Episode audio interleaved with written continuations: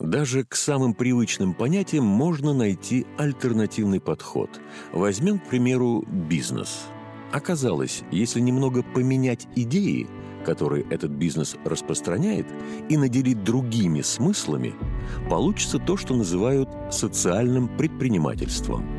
В следующих выпусках мы поговорим с людьми, которые ежедневно решают проблемы общества, не предавая своих ценностей – они не благотворители, но и не акулы капитализма. Просто для изменения окружающей социальной среды они используют собственный бизнес, то дело, которое способно принести прибыль и одновременно изменить мир к лучшему. Мы посетили пять городов, нашли тех, кто сумел найти баланс между благотворительностью и бизнесом и записали их истории – Проект создан при поддержке фонда «Наше будущее».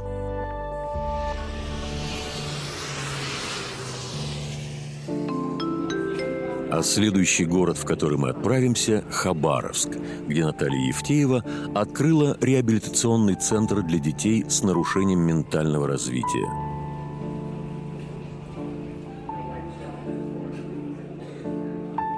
Меня зовут Наталья Евтеева. Я представляю проект «Город особых мастеров». И мы хотим изменить жизнь к лучшему наших детей. Хотим, чтобы качественные социальные услуги стали доступны детям с аутизмом и тяжелыми нарушениями развития. Наталья Евтеева – это, опять же, мотивация ее сын, которого нужно было социализировать. Юлия Жигулина, исполнительный директор фонда «Наше будущее». И она придумала такой формат, как э, проживание э, людей с ментальными отклонениями в квартире, обучение тем навыкам, которые необходимы людям в быту. Соответственно, обучение как приготовить еду, как э, поухаживать за собой, как заплатить те коммунальные услуги, ну и вообще все, что связано с ведением хозяйства в, в бытовых условиях. И, собственно, ее пример и опыт сейчас очень-то тиражируется и берется на вооружение, и подобных вот э, историй уже достаточно много. Наталья Евтеев вообще, вот, как я считаю, уникальный человек. Вадим Нечаев – заместитель руководителя дирекции сопровождения проектов фонда «Наше будущее». То есть я достаточно много ездил по проектам, а, и именно вот э, с, э, знакомым с руководителем, который организует такие э, абилляционные центры, ну, то есть такого человека, который уверенно верит в свое дело, верит в то, что это нужно, не, это действительно нужно, но вот эта уверенность вот ей не занимать. То есть она, она молодец. Вот я, я даже могу сказать, что я рад, что знаком с ней. По основной профессии хабаровчанка Наталья Евтеева когда-то была экономистом в сфере строительства. Однако судьба приготовила для нее особый план. Строить пришлось, но не здание, а новую реальность для себя – своей семьи и общества, в котором не хватило места ее сыну Владу. Родилась и училась в Бурятии, закончила Лондонский железнодорожный техникум по специальности промышленное и гражданское строительство. Затем в Хабаровске закончила Политехнический институт по специальности экономика и управление строительства и через несколько лет Биробиджанскую социально-гуманитарную академию по специальности олигофрена педагогика. Когда мне исполнилось 22 года, в Хабаровске я встретила своего будущего мужа Алексея. Он был непосредственным моим начальником, главным инженером строительного управления. И сейчас у нас трое сыновей. Влад средний мой сын, первый же день после выписки из родильного дома я стала замечать, что он не смотрит в глаза. При прямом контакте сразу же отводит их в сторону. Поведение было необычным. Он почти не плакал, был очень спокойным. Все врачи ставили ему норму. В 7 месяцев очень нас удивил. Взял пульт, направил и переключил канал на телевизоре. Папа дал ему в руку красивую круглую дверную ручку. Он сразу же перевел глаза на дверь, на место, где она раньше была прикреплена. Мы думали, что он вундеркинд. Его поведение было совсем другим по сравнению со старшим братом, не детским. Диагноз поставили в 4 года. С полутора лет мы уже стали активно обращаться к врачам, потому что Владик не говорил. Поведение было странным, как я уже говорила. Он не играл игрушками, просто выстраивал все машинки в один длинный ряд, надевала, снимала одежду. И один раз я насчитала даже 8 слоев. Влад кричал, плакал, все время что-то хотел. Мы его совсем не понимали. Когда я узнала диагноз, для меня это был шок – утрата всего, всех планов на будущее. У меня было ощущение, что это все, конец всему, семье, моим другим детям, что деньги будут уходить только на одного больного ребенка, а как же другие, что я никогда не смогу работать и прочее, прочее. И во всем виновата была я, что не смогла родить здорового ребенка. Когда Влад с диагнозом аутизм оказался вне системы образования – Наталье не оставалось ничего другого, кроме как достраивать эту систему самой, потому что она четко знала, ее сын имеет на это право. Хабаровск, 1995 год, тогда не было интернета, были просто какие-то отрывки информации. В научной литературе аутизм описывался как тяжелая психическая болезнь, а практической литературы не было. И все, что я читала в то время, это было совсем не о Владике. А, вы знаете, в то время было очень тяжело. Я украдкой плакала, перестала улыбаться. Практически вся моя одежда стала постепенно темных тонов. И мой муж тогда очень сильно поддержал меня. Он просто в один момент сказал, что у нас похороны, ты же ведь мать, делай же что-нибудь. И пусть будет один ребенок таким, пусть он будет не похож на других. И я поняла, что мы команда, что у нас будут проблемы, и мы со всеми проблемами справимся. Мой старший сын, смотря на все мои переживания, очень сильно волновался за меня, э, старался всегда помочь, быть рядом. Э, на самом деле, наверное, лучший учитель это как раз он, мой муж и другие мои дети, потому что у них как раз хорошо очень получалось управляться с поведением Владика. И Влад был среди детей. Это было важно, что у него есть братья. В 90-е годы специалисты больше наблюдали, но не влияли. И вот как-то один психиатр мне сказала, посмотрим, что, посмотрим, что будет после пубертата, во что это выльется, в добро или в зло. Я тогда помню, что очень испугалась и про себя подумала, что нужно сделать все, чтобы исключить зло, но и что нужно сделать, чтобы было добро, я совсем не представляла.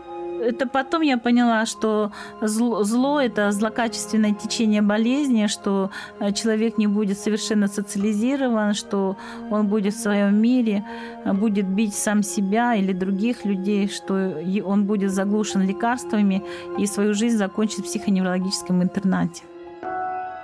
Чтобы общаться с педагогами на одном языке, Наталья получила еще одну специальность – олигофренолог.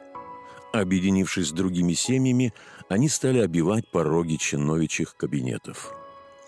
Первым успехом Наталья считает открытие двух коррекционных групп. Совместно с мужем они сделали ремонт, и вскоре все было готово к занятиям с детьми.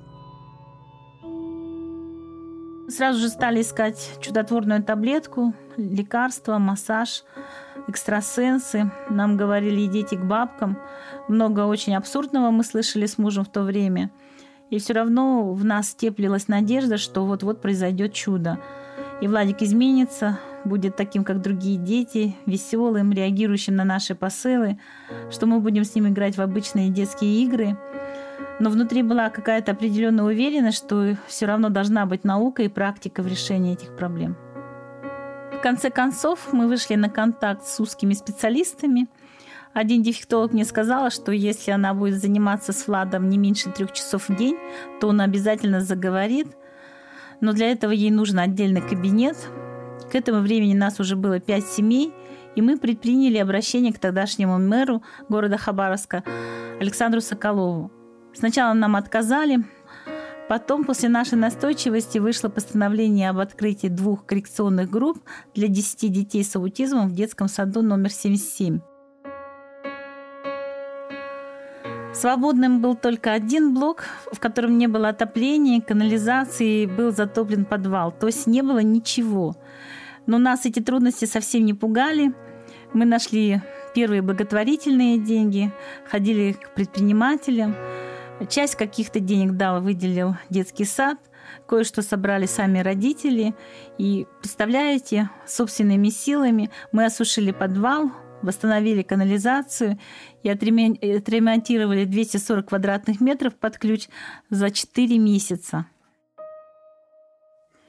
Мы с мужем возглавили руководство э, над этим ремонтом, э, полностью его вели, снабжали строительными материалами, вели все переговоры с, с, со всеми заинтересованными сторонами, с родителями. Все это каждый день организовывали как прорабы.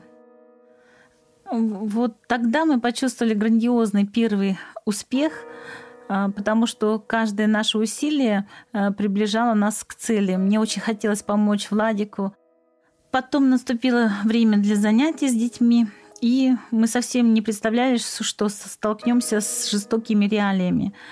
А, на самом деле, когда идут бюджетные средства, это все очень жестко регламентируется, а, работает нормативно-правовое поле, а, нужно обязательно разработать тщательно механизм оказания услуг, и в тот момент не было еще хорошего опыта у специалистов, и никак, ни о каких трех часах ежедневной работы специалистов, как было обещано сначала, уже речи не было.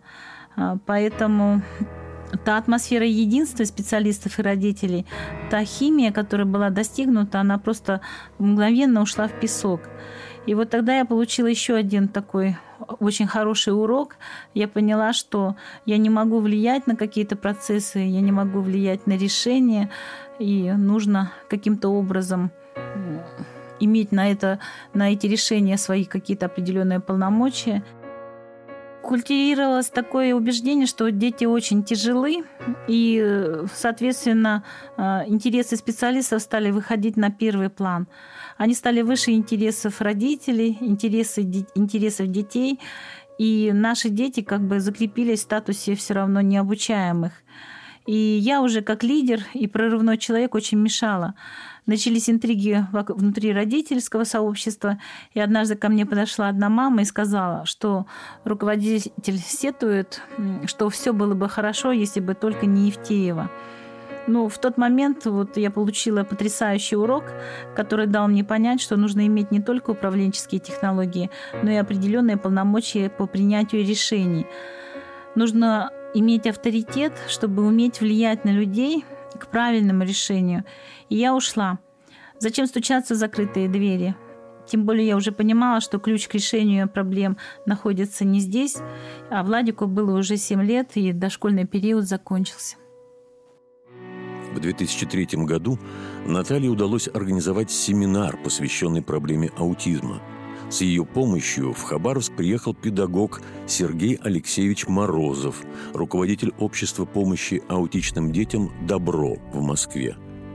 После 72 часов лекций проблему в Хабаровске начали решать. А Наталья создала свою организацию «Реальная помощь». Год с лишним Владик находился дома – и мы с мужем видели, что аутизм наступает, отставание в развитии становится все глубже, и с ним уже невозможно было ездить в транспорте, ходить в магазин. Его плач все становился громче, пронзительнее, несчастнее.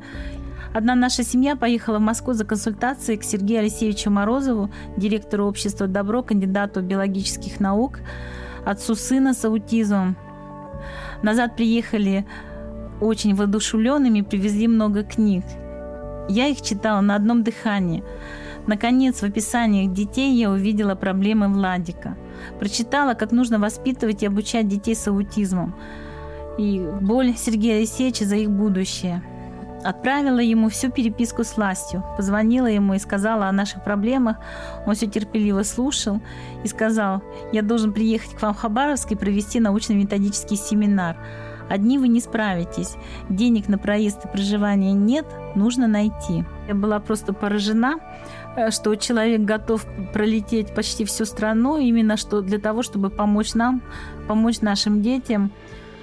Э, семинар длился э, целую неделю, и каждый день Сергей Алексеевич нам рассказывал теорию проблемы аутизма, приводил научные данные, историю как складывался международный и отечественный опыт, показал нам практический опыт на, на видео специалистов общества «Добро». И на них мы впервые увидели тяжеленьких аутичных детей на начальном этапе во, время занятий и их результаты социализации, как они ездили на Красную площадь, как они ездят в общественном транспорте, на метро, а, могут быть э, спокойными абсолютно в общественных местах и общаться э, с чужими людьми. На мой взгляд, это и было чудо. Я думала, что все-таки это возможно, и как они это сделали. Я не выдержала, у меня брызнули слезы, я выбежала из аудитории. Когда успокоилась, я поняла, что мне тоже нужно прожить свою историю. А, мне нужно стать примером для других родителей, а, показать, как можно решать эти проблемы. 2004 года мы наконец создали свою некоммерческую организацию «Реальная помощь». Почему «Реальная помощь»? Такое название интересное. Э, которая вызывала вначале только улыбки, но мне в тот момент э, было не до смеха. Почему? Потому что мне казалось, что вся помощь, которая есть в тот момент, она какая-то нереальная, она какая-то формальная. И если я уже буду оказывать помощь через свою организацию, то она будет обязательно только реальная. В 2004 году э, мы встретились с директором школы-интерната восьмого вида Ольгой Васильевной Степановой. А, я также ей рассказала свою историю, рассказала о Владике, о его проблемах, о наших детях, которые идут вслед за нами. И тогда Ольга Васильевна откликнулась и сказала, что а, очень хочет нам помочь. Ей представляется ее помощь таким образом, что мы утром привели ребенка, знающие специалисты подхватили его, начали с ним заниматься.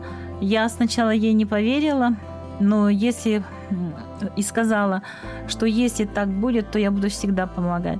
И с того момента мы э, все 9 лет обучения Владика, э, мы были очень хорошей командой с директором школы. Мы очень многое смогли сделать, и Влад закончил 9 лет обучения. Все мои наблюдения э, за э, теми опытами, которые у нас были достигнуты в нашей стране и за рубежом, э, привели меня к тому, что есть ли смысл тяжелого аутиста вести вот именно к, жизни нормотипичного человека. Если в определенном плане самого аутичного человека устраивает его положение, а, состояние. А, я поняла, что нужно строить именно его маршрут жизнеустройства. Он другой, он не такой, как у всех обычных людей. И этот маршрут должен быть построен от самого рождения до самых последних дней. И вот с Владом я как раз прохожу и проживаю данный маршрут. Ему сейчас 24 года, и мы входим в стадию взросления, и стоят, конечно, другие, более такие очень серьезные задачи.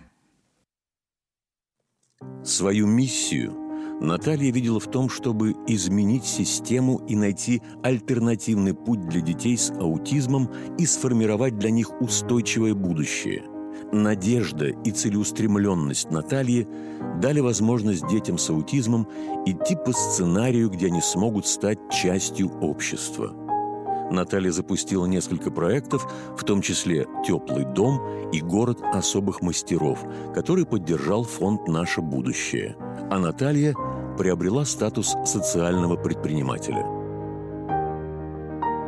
на самом деле, когда родители узнают, что ребенок, у ребенка есть аутизм или другая какая-то проблема, они испытывают все те же стадии, когда происходит при утере. А, то есть они как бы прощаются с тем ребенком, которого мечтали увидеть, вырастить, а испытывают определенное а, вот горе, что не случилось этого. Наши дети со сложной структурой э, дефекта они не умеют говорить в основном. А, они не слышат э, инструкции, не понимают их и не выполняют. А, но рядом с каждым из них есть один или два замотивированных, очень классных родителя, а, через мозг которых мы как раз ведем эту работу. Обязательно нужно работать с родителями. Мы даже больше начинаем в первую очередь с них, потому что если родитель работает в команде со специалистом, то все, мы можем быть уверенными, э, что у нас все получится. И в этот момент очень важна поддержка специалистов. А, должны быть такие социально значимые люди, э, которые могут присоединиться к этой проблеме, э, сказать, что да, есть, есть такое. Но мы же с тобой что-то будем делать сегодня, сейчас, завтра. И тогда начинает появляться план, и мы начинаем этот план реализовывать, и мы видим, как ребенок раскрывается, как мама раскрывается, папа. И получается очень здорово в конце нашей работы. Сколько случаев аутизма, столько и различных маршрутов их жизнеустройства. И, допустим, высокофункциональный человек с аутизмом, а, который решает различные тяжелейшие там какие-то примеры, а, задачи а, очень легко и просто, может быть э, по поведению своему не сильно отличаться от нормы типичных людей, э, конечно, он, он заканчивает и университет, и может трудоустроиться, и жениться, и родить детей, и жить обычной нормальной жизнью, и к этому нужно стремиться. Сама государственная система а, должна в определенном плане а, разворачиваться в сторону людей с аутизмом. А, нужно создавать определенные условия для того, чтобы создались предпосылки, поддерживать родителей, инициативных э, профессионалов в создании таких площадок. Со временем а, на маршруте жизнеустройства, начиная с 12 лет, э, вот у ребенка начинают появляться более, вернее, проявляться а, более сильно его какие-то интересы. А, то есть мы смотрим, что ребенок любит чем-то, допустим, очень любит заниматься рисованием, или хорошо лепит, или он хочет э, готовить. И мы стараемся этот, э, это его увлечение несколько развить, э, создать определенные предпосылки для занятости в будущем. Поэтому у нас созданы различные мастерские, и взрослеющий этап – это очень важный этап.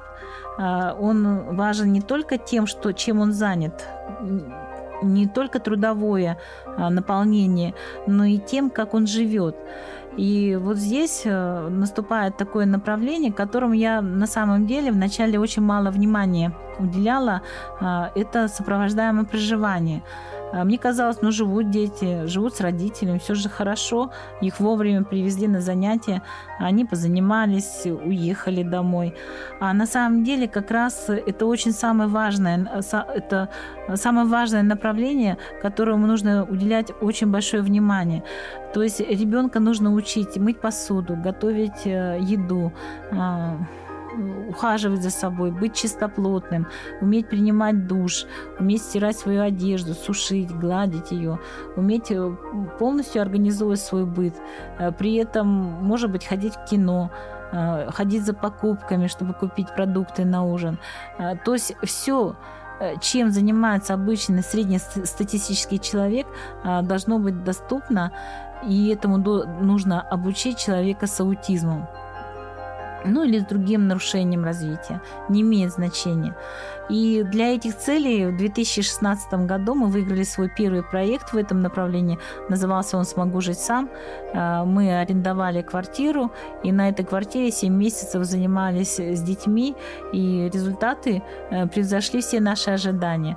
И в настоящее время мы как раз оборудуем учебную тренировочную квартиру, которая находится э, в реальных условиях, в реальной трехкомнатной квартире. На самом деле у нас э, как бы не центр реальная помощь, а центр, центры в центре. А, у нас есть головное ведомство, это орган государственной власти Министерства образования и науки края, э, который вот все 20 лет работает со мной в сотрудничестве и во взаимодействии. С понятием социальное предпринимательство я была очень как бы поверхностно наслышана. А, но так случилось, что в 2012 году я задумалась о том, что уже не могу получить помещение под свои проекты. И побывав в Америке, я увидела одну площадку, где а, директор этой площадки, она представляла свой центр как э, центр социального предпринимательства, что это дело ей досталось по наследству, этим делом занимались ее родители, и сейчас она э, руководит центром, где живут э, взрослые люди с инвалидностью, именно с ментальной инвалидностью, живут, и рядом же центр для трудовой занятости. Такой очень хороший мини-центр – полностью благоустроенный, небольшой, на 20-30 человек. Э, мне это очень понравилось. И я подумала, если э, она смогла сделать на 20-30, почему бы мне не попробовать это сделать на 5 человек? Вот.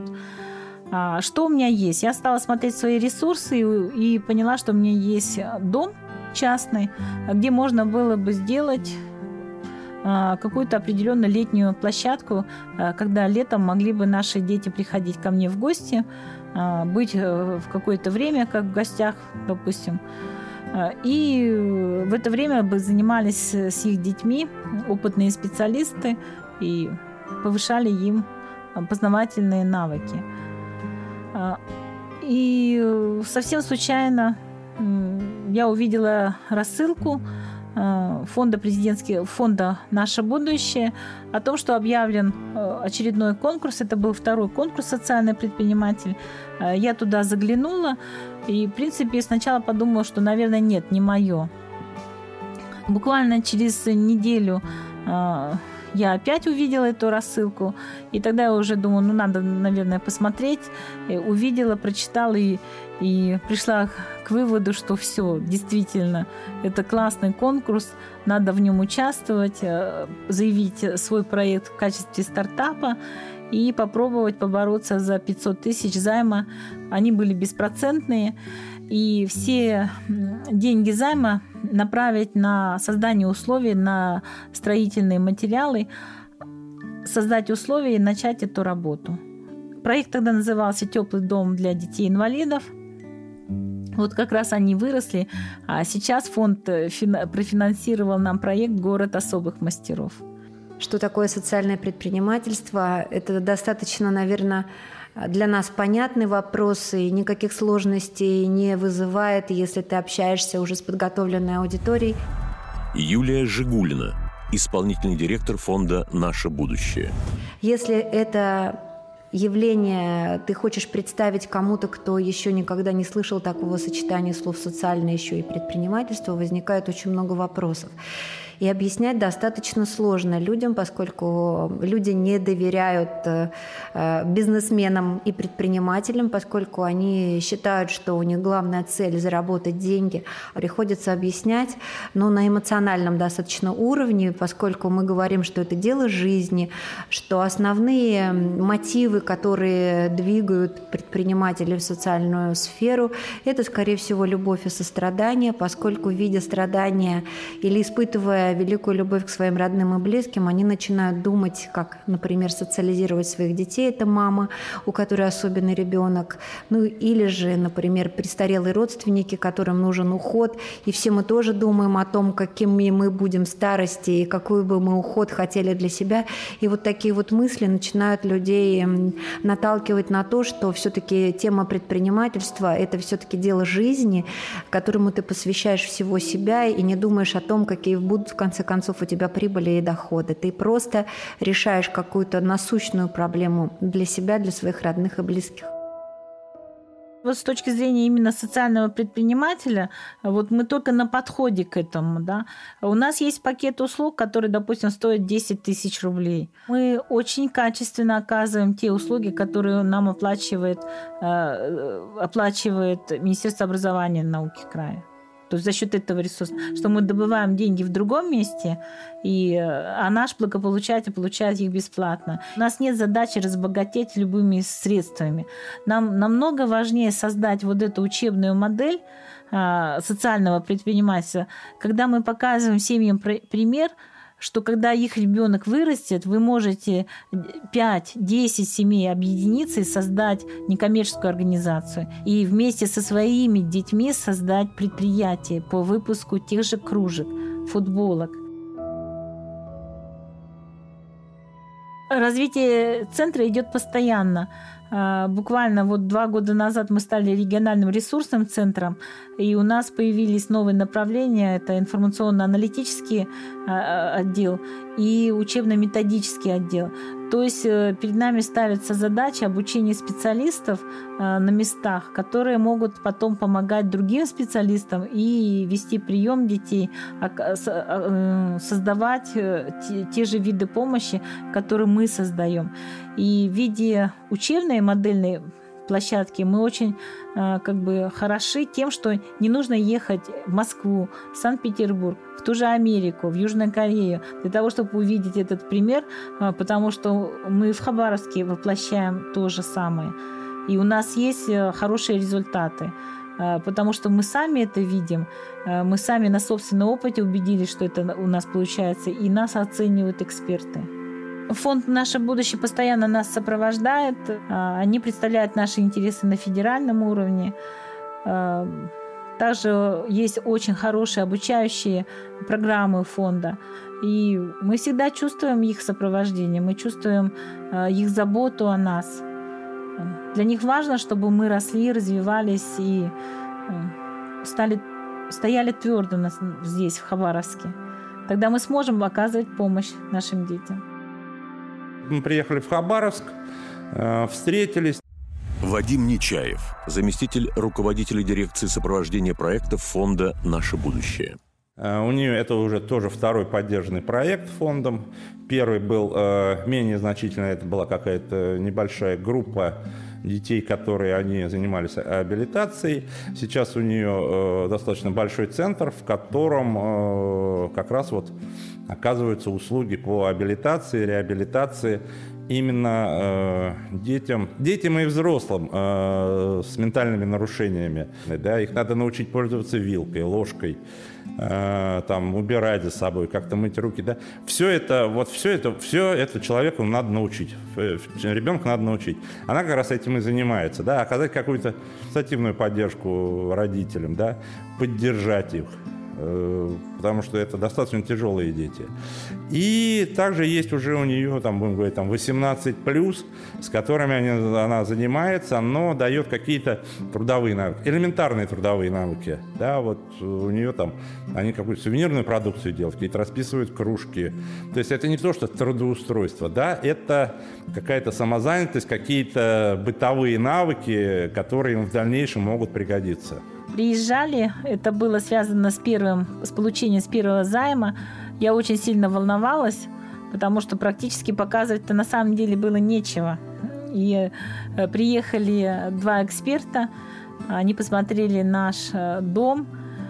Э, я рассказывала им, где-то, наверное, час рассказывала с жаром и рассказывала свои идеи, как хочу хотя бы здесь начать эту работу, чтобы попробовать достичь каких-то результатов. Я сделала все, чтобы это получилось. И представляете, получилось, и мы э, были признаны в числе совершенно небольшого количества э, победителей 2012 года и получили свой первый займ 500 тысяч рублей. А второй займ у нас составляет 3 миллиона рублей. И я думаю, что это не последний займ, что мы будем еще долго а, сотрудничать с фондом. Мы создали трудовые мастерские вот под общим брендом «Город особых мастеров». Мы реализуем социальные услуги, мы получаем финансирование от Министерства социальной защиты. А, то есть мы участвуем а, в программе, региональной программе оказания услуг и системно получаем помощь это один у нас доход. Мы сейчас э, начинаем выпускать кружки, футболки, э, различные там сувениры. Это другой вид дохода. Э, мы оказываем платные занятия для родителей по запросу. Это тоже еще один вид дохода. Пока у нас не совсем большая прибыль, но она есть, и это дает ощущение стабильности, понимание, что мы не выживаем, а живем. И у нас есть очень хорошие, хорошие перспективы для развития в дальнейшем. Потому что у нас отличная команда, у нас есть э, люди, которые, которым нужны наши услуги. Э, может быть, есть определенные проблемы по упаковке нашего продукта, но мы учимся. Если смотреть э, с точки зрения только с экономической стороны, наш центр – это вполне доступные средства, это реально. А если смотреть с точки зрения человеческих каких-то ценностей, я думаю, что это бесценно. Потому что, чтобы создать определенную атмосферу принятия такого дома, где все открыто для тебя, где все понятно, промаркировано, где ты не встретишь зла, это, это очень сложно. Когда я получила э, известие, что мы стали победителями на получение э, первого займа и второго, это были просто невероятные ощущения, а, потому что э, ты чувствуешь действительно реальное твердое плечо друга, партнера, который понимает твои проблемы, понимает твои цели, задачи, идеи по решению этих проблем. И самое главное, он дает такое финансовое хорошее плечо, когда ты можешь воплотить эту идею в жизнь. Это здорово. За 8 лет деятельности в Центр обратились более 600 семей. Для них, как и для Натальи, есть одна цель. Они должны успеть помочь своему ребенку, подготовить его к самостоятельной жизни. Будущее есть – и оно не должно пройти в стенах психоневрологического интерната. На самом деле никакого герои, героизма я не чувствую во всем этом. Я просто делаю свою работу, я не упустила ни одной возможности, чтобы помочь нашим детям. И когда мы вот этот центр создали, а, наша задача, с одной стороны, показать пример, воодушевить родителей, как ты можешь сделать, а с другой стороны, показать, дать, вернее, компонент знанию и в правах, что у тебя есть права, но есть и обязанности, и обязанности ты должна выполнять. У тебя есть право требовать образования, но и при этом ты должна знать тоже коррекционные подходы и методы вместе со специалистами и должна дома их выполнять. Мы должны понимать, э, что будет с нашим ребенком, когда нас не станет. Все, что я рассказывала сегодня, э, это как раз э, предшествует. Это все ради того, что вот ради этого момента. Э, чтобы мы э, безболезненно уходили из этой жизни, не боясь за своих детей.